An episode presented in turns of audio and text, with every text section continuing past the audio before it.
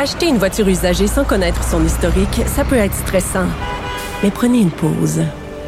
Et procurez-vous un rapport d'historique de véhicule Carfax Canada pour vous éviter du stress inutile. Carfax Canada. Achetez l'esprit tranquille. La Banque Q est reconnue pour faire valoir vos avoirs sans vous les prendre. Mais quand vous pensez à votre premier compte bancaire, tu sais, dans le temps à l'école, vous faisiez vos dépôts avec vos scènes dans la petite enveloppe. Hmm, C'était bien beau. Mais avec le temps, ce vieux compte-là vous a coûté des milliers de dollars en frais, puis vous ne faites pas une scène d'intérêt. Avec la Banque Q, vous obtenez des intérêts élevés et aucun frais sur vos services bancaires courants. Autrement dit, ça fait pas mal plus de scènes dans votre enveloppe, ça. Banque Q. Faites valoir vos avoirs. Visitez banqueq.ca pour en savoir plus. Il n'y a pas de vision d'ensemble. Marc-André Leclerc. On fait ça pourquoi, là? Elle fait ça pour le show ou vraiment c'est pour encourager les autres à le faire? Euh, c'est pas clair. Elsie Lefebvre. Il proposera ça aux Québécois, puis les gens diront oui ou non. Moi, je vois vraiment pas de problème ça veut là-dessus. dire, ok, non, mais ça veut dire aussi que la meilleure solution, Oui, Faire un débat. tout le monde sort un peu gagnant de ça. La rencontre, Lefebvre, Leclerc. Salut à vous deux.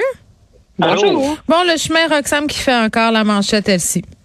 Oui, donc, euh, alors de plus belle. euh, bon, là, les chiffres euh, sortis aujourd'hui, notamment dans le Journal de Montréal, mais des discussions euh, ont lieu à l'Assemblée nationale depuis quelques jours sur cette question-là, montrent que cette année, on pourrait, si la tendance se poursuit, là, accueillir environ 35 000 euh, réfugiés qui passent par euh, par cette frontière qui est comme un peu illégale, là, si on peut dire.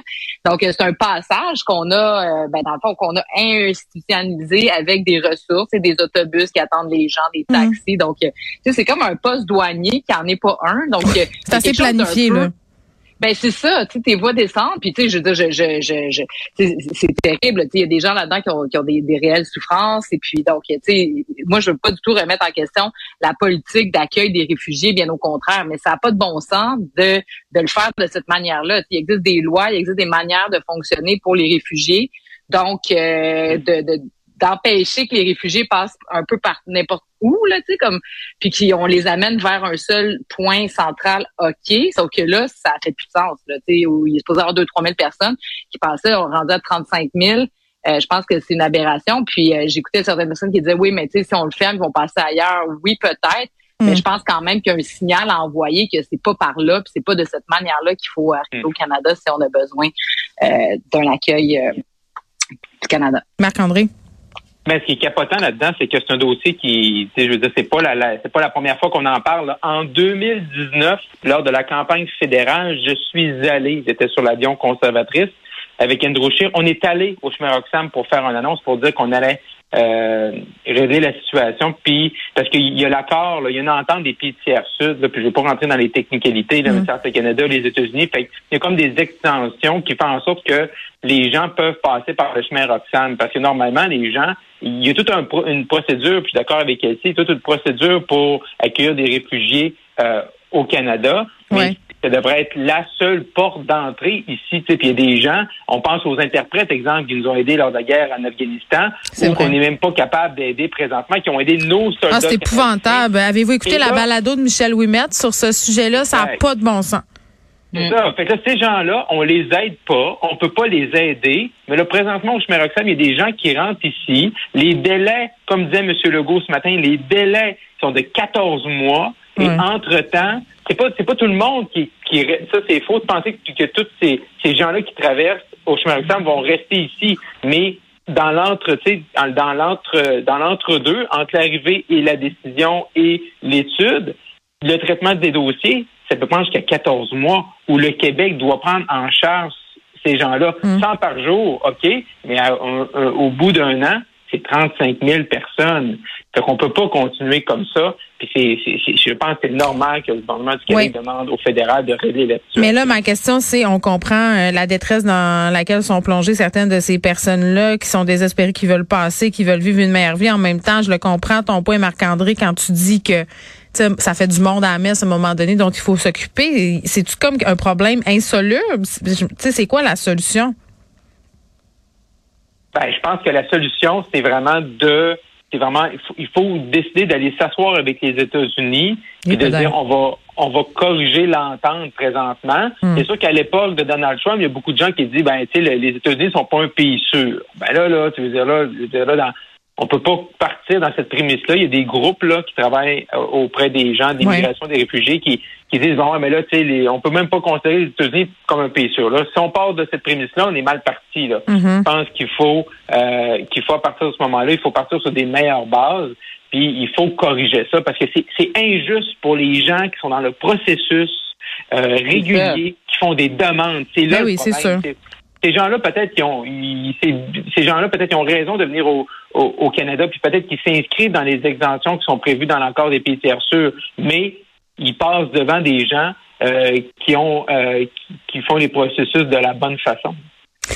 Exactement. Mais tu sais, c'est une patate chaude, la question de l'immigration l'est pour les États-Unis. Combien de gouvernements euh, à Barack Obama avaient presque promis de le régler, ce problème-là. Joe Biden se frotte aussi, a donné ça à Kamala Harris, cette patate chaude-là. Puis c'est tout le monde se retrouve avec le même problème. Puis ici, ça semble un peu être le même phénomène. là. C'est parce que ça coûte cher politiquement de se prononcer sur cette question-là.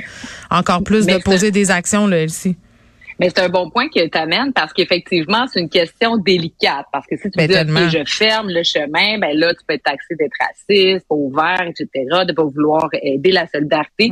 Donc, c'est la première fois que François Legault se prononce aussi fermement. Puis je pense que ce qui l'a aidé, c'est le nombre. Donc, tant qu'on restait dans, tu sais, dans les eaux de 10, 12 000, 15 000, bon, tu sais, dans les dernières années, avant la pandémie, 2017, 18, 19, on était dans les alentours de 18, 16 000. C'était quand même beaucoup. Puis d'ailleurs, les gens commençaient à se mobiliser pour dire, bon, tu sais, on doit régler cette question-là. Mm. Là, pendant la pandémie, ben, le chemin était fermé. Donc, euh, clairement, il y en a pas beaucoup qui sont passés. Mais là, à 35 000, on peut pas laisser la situation comme ça. C'est presque Mm. le même nombre que le Québec veut accueillir dans Mais ses non. politiques d'immigration normale. Non. Voyons. Ça peut pas, ça peut euh, pas, là. Ben c'est ça, tu sais, puis donc euh, et puis Marc-André l'a super bien exposé, c'est aussi l'iniquité par rapport au processus traditionnel des, des réfugiés qui, qui arrivent d'ailleurs. Donc euh, il y a vrai, puis, puis je pense qu'il y a aussi tout un, un racket là, autour de ça. Donc autour, il y a des gens qui font la passe, là, donc euh, c'est connu que ce chemin-là, tu arrives par là, fait donc ils payent des gens 1000, 2000, 3000, puis là ils Mm. font traverser de l'autre côté, il y a un autobus qui t'attend. Puis, Et OK, tu t'en vas, euh, tu sais. Donc, euh, je les comprends aussi d'utiliser ce chemin-là. Là, probablement que je ferais la même chose. C'est ça qui est vraiment délicat, mais je pense qu'on est capable de régler la situation, effectivement, sans soyant avec euh, Joe Biden. Bon, petit retour sur le point de presse euh, du docteur Boileau et de le rapport euh, de la vérificatrice de l'équipement médical, Marc-André. Oui, donc Dr Boileau, là, qui faisait un point de presse à 13 heures, comme on, comme on est un peu habitué. Puis à la fin de son point de presse, là, il nous a dit qu'il allait euh, étirer là, la période de temps entre ses points de presse. Puis il a même remercié les journalistes là, de la couverture des derniers mois. Donc on Mm. sent là que euh, même là, Monsieur, on, on, on- on ne voit plus Monsieur euh, Legault, Monsieur Dubé sur les questions de la pandémie. Euh, sur les points de presse, mais là, je pense que même M. Boileau, là, on le verra plus, là, on va le voir de moins en moins, ce qui est une, ce qui est une bonne nouvelle. Donc, tous les indicateurs vont bien. Euh, le masque, on en a parlé ensemble souvent, va, euh, va euh, disparaître à partir du 14 mai, mais il reste encore des exceptions. On le sait, les transports en commun, tous les centres hospitaliers. Donc, ça, ça va, euh, ça, ça reste, ça change Mhm. M. Boileau nous a dit dans les derniers jours. Mais également, ce qui était intéressant, je trouve, et c'est là que le gouvernement et la santé publique n'ont pas fait beaucoup d'éducation, c'est les fameuses troisième dose et surtout la quatrième dose. Hein, parce que là, on sait, ils ont comme sorti ça un peu là à, à la sauvette la semaine passée. Les 18-59 ans, vous pouvez prendre la quatrième dose. Mais là, le, le, le- CIQ, là, le, euh, l'espèce de conseil là, euh, responsable de la vaccination qui fait des recommandations au Québec, c'était pas vraiment prononcé. Donc, ce qu'on comprend, là, je suis vraiment pas un médecin, mais tu sais, c'est vraiment la quatrième dose, c'est vraiment pour les personnes dans les CHSLD, les personnes plus âgées. Ben, ceux qui sont immunodéprimés, qui ont des conditions de mo- comorbidité, ou les gens qui capotent aussi puis qui veulent la prendre, ça, je pense qu'il faut Exactement. respecter ça aussi. Là, ils ont le droit. C'est ça. Et moi aussi, tu sais, personnellement, je me posais la question à la maison. Tu sais, je disais, j'ai, j'ai 38 ans, je suis en bonne santé, tu sais, j'ai pas, de- euh, heureusement, tu sais, je touche du bois, j'ai pas de problème de santé. Puis je me dis, est-ce que je prends une quatrième dose immédiatement ou quand présentement, tu sais, j'ai- encore ma troisième dose, je suis juste à quatre mois ou tu sais, j'attends plus tard. Fait je pense que ça a aidé aujourd'hui. Puis il y a même des gens que je connais, là, des 60 ans et plus, qui Ouais. sont allés se faire vacciner puis se sont fait dire par des gens, vous êtes venus trop tôt. Fait, que- Ah. fait que ça aussi, hein, OK? Fait que là, ça aussi, je pense que c'est à, c'est à faire attention. Puis il y a toute la question aujourd'hui, Geneviève, tu le dis, des l'équipement euh, médical. Oui, qu'est-ce qu'on a appris? Ben, on a appris que vraiment, on, on l'a échappé. C'est autant qu'on était en retard, autant il y a, pour des millions d'équipements qu'on a euh, qu'on a achetés qui étaient euh, qui étaient pas de bonne qualité, donc on était allé rapidement. Puis euh, même la vérificatrice générale, là, Mme Leclerc, dit que même tout jusqu'à tout récemment, là, d'avoir une espèce d'inventaire là, de notre équipement, là, c'était encore laborieux. Là. On voit que même si le gouvernement a tout changé ça, puis a mis un centre d'approvisionnement, on sent que c'est encore difficile, même aujourd'hui, de voir vraiment comment euh, comment on gère nos stocks en bon québécois. Là. vous euh, rappelez-vous quand euh, des avions repartaient vite, puis quand on ben disait genre il nous reste trois jours de masque, on mm. dirait que ça fait 20 ans. C'est comme une, une, autre, époque. Non, mais c'est, c'est vraiment étrange qu'on vit en ce moment. C'est comme un, un souvenir brumeux. On dirait que on, a déjà tout oublié. Ouais, ben il faudrait pas. Ouais, des avions là, qui étaient déviés, là, qui arrivaient, puis bon, la Chine qui a envoyé des masques en France, que les autres pays n'avaient pas. Puis là, ça me tue de euh, voir des masques traîner partout à terre en ce mm. moment. Il y en a dans les stationnements, il y en a sur le bord des rues, puis tu te dis, aïe, aïe, tu sais, quel recul pour l'environnement. On a beaucoup parlé de l'environnement à l'émission aujourd'hui, c'est pour ça que je me fais cette réflexion-là. Mais je suis contente qu'on en utilise moins des masques de procédure parce que c'est difficile d'en disposer, très, très honnêtement. Là. il nous reste pas grand temps ici, mais je veux qu'on l'aborde, le projet de loi 96 en minutes qui fait réagir dans le Canada anglais? Écoute, la, page couverture du euh, National Post qui dit que le Québec s'apprête à adopter une loi anti-anglais. Et là, tu peux pas lire ça, puis je veux dire, c'est ça que le Canada pense. Euh, on a parlé beaucoup sur la loi 21, mm.